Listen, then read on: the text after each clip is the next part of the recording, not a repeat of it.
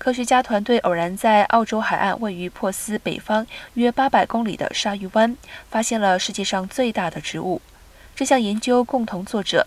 澳洲西澳大学海洋生物学家艾奇洛写道：“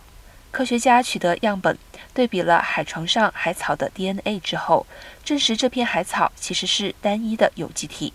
是从一颗种子繁殖了至少4500多年，才成长为现在的样子。”这片海草田足足有曼哈顿面积的三倍。然而，这株植物耐性十足，才在鲨鱼湾各处截然不同的环境下生存下来。